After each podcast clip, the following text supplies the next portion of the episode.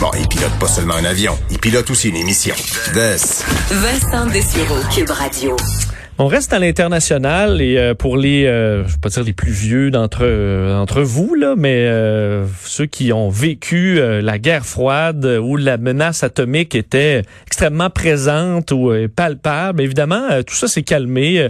on en parle beaucoup moins, mais voilà que ça refait surface alors que le gouvernement américain envisage de procéder à un essai nucléaire pour la première fois depuis 1992. Euh, ça commence à remonter pas mal, presque 30 ans, euh, de sorte que 70 importants scientifiques américains euh, ont appelé donc hier le président des États-Unis Donald Trump à ne pas reprendre ses essais nucléaires pour des raisons de sécurité, des raisons environnementales. Il y en a plusieurs. On, explique selon ces, ces experts qu'une accélération de la course aux armements est une est une menace. pour en parler, on est très heureux d'avoir un expert sur la question, professeur honoraire de sciences politiques à l'Université de Montréal et fondateur du Centre d'études sur la paix et la sécurité internationale. Michel Fortman est en ligne. Monsieur Fortman, bonjour. Bonjour, Monsieur Dessureau. Euh, donc, évidemment, l'arsenal nucléaire américain est assez imposant. Euh, comment on a pu maintenir tout ça sans essai nucléaire depuis presque 30 ans? Ben, en fait, on n'en a plus besoin. C'est-à-dire que les, grandes puissances nucléaires, donc la Russie et les États-Unis, n'ont pas vraiment besoin de tests. Euh, tout ça est fait sur ordinateur. C'est que l'usage euh, principal des, essais nucléaires pour les, les, les, grandes, les grandes puissances, c'est de vérifier la fiabilité de leur arsenal. Euh, donc, euh, et ceux-ci, ils n'ont plus besoin de, de le faire. C'est pour ça que finalement, mais c'est aussi un symbole. Évidemment, c'est un symbole comme quoi l'arme nucléaire passe un petit peu euh, euh en arrière du décor depuis la, la fin de, de, de, la guerre froide. Mais il faut aussi ajouter que euh, en fait l'interdiction des, des, des, tests ou des essais nucléaires fait partie de ce qu'on appelle le régime de non-prolifération, c'est-à-dire des, des verrous qui tentent de bloquer en fait l'accès à l'arme nucléaire euh, d'autres puissances, okay, donc de, de puissances émergentes pour ces, ces pays-là, disons par exemple l'Inde, le Pakistan, la Corée du Nord, etc., euh, l'Iran, euh, les essais nucléaires sont importants parce que ça leur permet de vérifier le design de l'arme nucléaire et de le, de le perfectionner. Donc, euh, empêcher ou stopper euh, les, les, les, essais est en, en, fait une façon de fermer la porte, de verrouiller la porte de la prolifération. Et c'est pour ça mm. que le geste des Américains, par exemple, d'envisager euh, une reprise des tests et euh, ça représente évidemment un affaiblissement de ce régime de non-prolifération. Donc, quelle est l'utilité? C'est vraiment juste une, démonstration de force dans ce cas-là, qu'il n'y a pas d'utilité réelle au niveau de la sécurité, par exemple, d'avoir des nouveaux, euh, de renouveler l'arsenal pour des engins plus modernes, par exemple. C'est vraiment pour une démonstration de force sans plus? Absolument. C'est une, une, démonstration de force euh, qui s'adresse euh, à la fois à la Chine et à la euh, à la Russie. L'idée est de en fait de faire monter les enchères en quelque sorte face à, au renouvellement éventuel de ce qu'on appelle le traité START, qui si vous me permettez là. Donc le, le traité START sur les armes stratégiques américaines et russes est un des éléments principaux euh, qui bloque la course aux armements euh, entre donc la Russie, entre Moscou et, et, Washington. Euh, et limite en fait la taille des arsenaux euh, de part et d'autre environ à 1500 euh, armes nucléaires déployées en, en grosso grosso et modo. Ce qui m'apparaît suffisant quand même. Pardon? Ce qui m'apparaît quand même suffisant, on va se le dire, oui? Quoi faire sauter euh, quatre fois la planète. Oui, oui. Donc, ah oui, oui, absolument.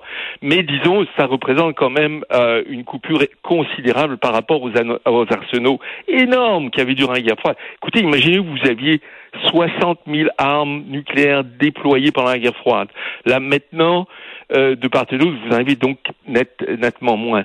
Mais, donc, ce traité doit être prolongé ou renouvelé d'ici un an. Okay, donc euh, Moscou et Washington discutent à ce sujet-là. L'intention de, euh, de, Trump et de son administration est d'ajouter la Chine à ces discussions et de, d'en faire une partie à ce traité-là. Donc, comme dit, la reprise des tests, ce serait une façon de faire pression sur Pékin, sur euh, et sur Moscou, dans, dans ce qui est totalement con là, excusez-moi là, mais ça ça a aucun sens, d'accord? D'ailleurs, en, fait, on, ne parle pas encore de décision de reprendre les tests. C'était simplement une discussion de haut niveau. Mais euh, un mot sur sur la partie environnementale. Euh, on a vu tous des images euh, du passé avec les grandes explosions dans la mer ou qui bon on voyait le, champignon atomique. plus ben récemment, on voit que ça fait quand même du, longtemps, mais des tests souterrains. Est-ce qu'il y a moyen de faire ces tests-là sans endommager sérieusement l'environnement?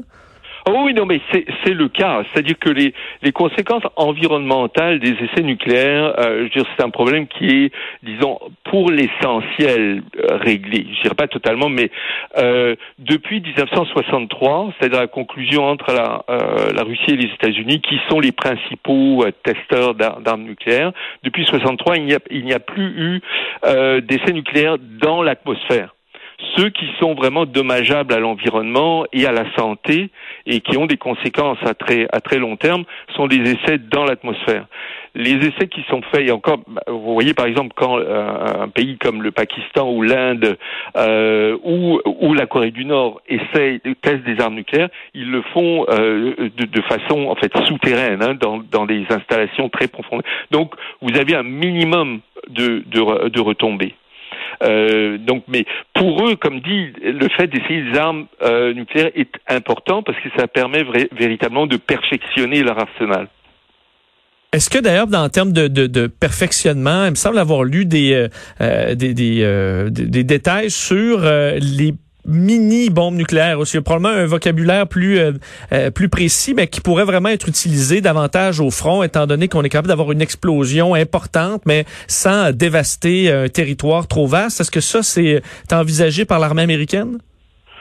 Oui, euh, ben, c'est dans les dans les idées un peu science-fiction, je dirais, euh, qui sont avancées, mais qui sont en même temps extrêmement dangereuses, parce que le fait de pouvoir envisager une, une guerre nucléaire qui soit, euh, disons, euh, dont tout, on puisse survivre, dont les conséquences ne soient pas apocalyptiques, euh, rendrait éventuellement l'usage de l'arme nucléaire plus, euh, disons, réaliste. Et euh, je, je, pense que euh, l'utilité principale de l'arme nucléaire, justement, c'est de décourager qui que ce soit de l'utiliser en disant les conséquences peuvent être totalement apocalyptiques. Donc, euh, vous avez une tendance ces dernières années aussi aux États-Unis de dire oui, on pourrait faire à la fois des armes plus précises, donc qui vont des armes intelligentes, donc qui vont frapper exactement les cibles que l'on que l'on que l'on veut frapper, avec beaucoup moins de retombées, ok, euh, et donc qui, pourrait permettre ce qu'on appelle une première frappe, c'est-à-dire une frappe qui désarmerait une puissance nucléaire. ok Et ça, c'est le rêve des stratèges nucléaires depuis l'origine, depuis le début de la guerre froide, vous voyez. Et ça, c'est très dangereux. Euh, euh si vous avez analysé, je suppose, beaucoup l'histoire de, ces armements, euh, il me semble qu'il n'y ait pas eu de disons, de guerre euh, vraiment ouverte entre puissances nucléaires depuis qu'elles existent. Là. Évidemment, il y a eu la guerre froide, mais euh, ça a été des tensions euh, plus qu'une, qu'une réelle guerre. Est-ce que au, bout de ces décennies, on peut dire que c'est que, que le, danger de ces armes-là a calmé la tendance guerrière de, des grands pays plus que plus que l'inverse? Oui, en ce, qui, en ce qui concerne, euh, disons, euh, la Russie et les États-Unis, ça fait partie, si vous voulez, de la pédagogie de, de la stratégie nucléaire.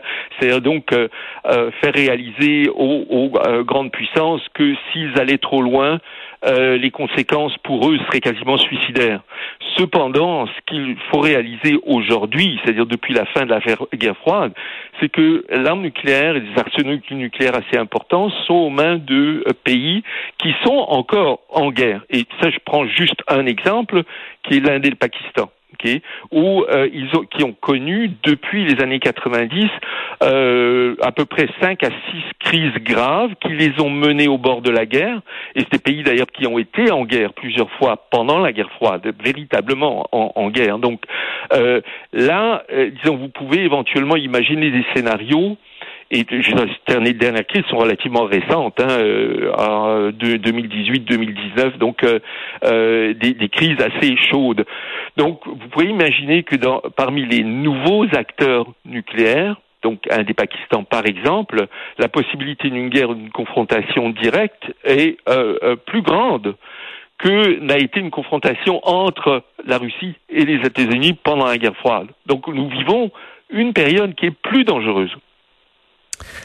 Euh, parce qu'on peut dire, euh, bon, la deuxième guerre mondiale s'est terminée. Euh, ben, on peut, on peut dire évidemment l'histoire est quand même complexe, là, mais avec les bombardements nucléaires sur, le Japon. Mais dans le futur, parce qu'on voyait les Russes développer des armes hypersoniques, je sais que les, les, Américains travaillent là-dessus aussi. Il y a la guerre informatique, déstabiliser des, des pays. L'arme la plus importante du futur, selon vous, est-ce que est-ce qu'on la connaît? Est-ce que le, le nucléaire a une place là-dedans, selon vous euh, Absolument. Ah, bah, ah, bah, la réponse est très simple, c'est-à-dire que l'arme nucléaire, pour l'instant, là, euh, si vous laissez de côté, euh, vous pouvez toujours vous imaginer des armes de type euh, biologique, bon, mais l'arme nucléaire est certainement la plus destructrice, c'est-à-dire l'arme la, qui serait capable de détruire au complet une société fonctionnelle. États-Unis, Russie, la Chine, etc., et de nous renvoyer véritablement à l'âge des pierres sans aucun doute. C'est la seule arme qui a cette capacité. Hmm. Euh, maintenant, euh, effectivement, les nouvelles technologies peuvent avoir un rôle, mais ce rôle peut être aussi euh, justement déstabilisant. C'est-à-dire que, bon, vous parlez par exemple des, menaces cybernétiques. Est-ce qu'il serait possible, par exemple, de déstabiliser un État nucléaire, par exemple, au point de lui faire utiliser ces armes? Donc, il y a une crainte éventuellement que ces nouvelles technologies puissent euh, rendre justement l'éventualité d'une guerre nucléaire plus probable.